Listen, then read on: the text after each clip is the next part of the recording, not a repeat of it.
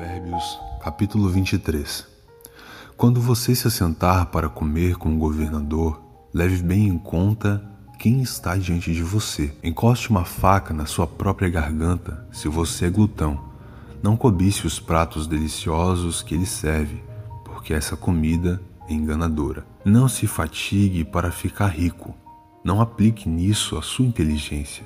Você quer pôr os seus olhos naquilo que não é nada porque certamente a riqueza criará asas como a águia que voa pelos céus. Não coma o pão do invejoso, nem cobice os seus pratos deliciosos, porque, como imagina em sua alma, assim ele é. Ele diz: coma e beba, mas não está sendo sincero. Você vomitará o bocado que comeu e terá desperdiçado as palavras amáveis que falou.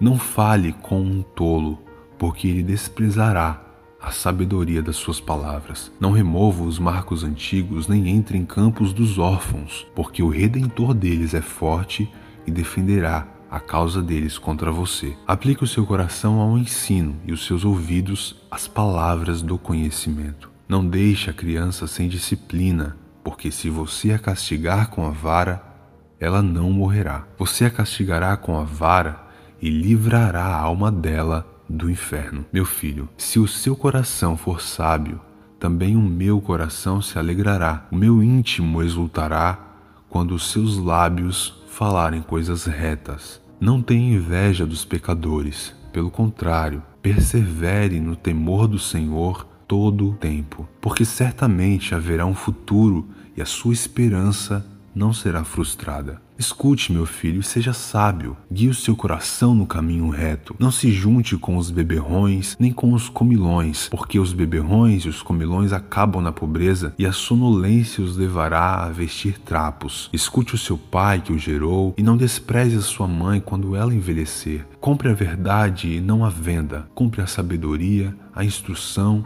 e o entendimento. O pai de um justo fica muito feliz e quem gerar um filho sábio terá nele a sua alegria. Dê essa alegria ao seu pai e à sua mãe, e que se encha de felicidade aquela que o deu à luz. Meu filho, preste atenção no que eu digo e que os seus olhos se agradem dos meus caminhos, pois uma prostituta é como uma cova profunda e a mulher estranha é como um poço estreito. Como assaltante, ela fica espreita e multiplica entre os homens os infiéis. Para quem são os ais? Para quem são os pesares? Para quem são as rixas? Para quem são as queixas? Para quem são os ferimentos sem motivo?